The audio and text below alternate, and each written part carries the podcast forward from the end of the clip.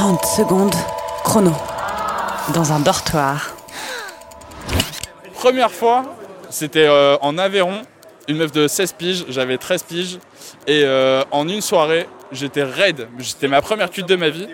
Et elle a ken, euh, enfin, elle a voulu qu'on ken tout ça, enfin, genre là, euh, dans un dortoir où il y avait 15 autres enfants qui dormaient. Et j'étais là en mode, ok, vas-y, sans souci. Le lendemain, elle s'est tapé mon demi-frère et elle nous a dépucelés tous les deux en un week-end.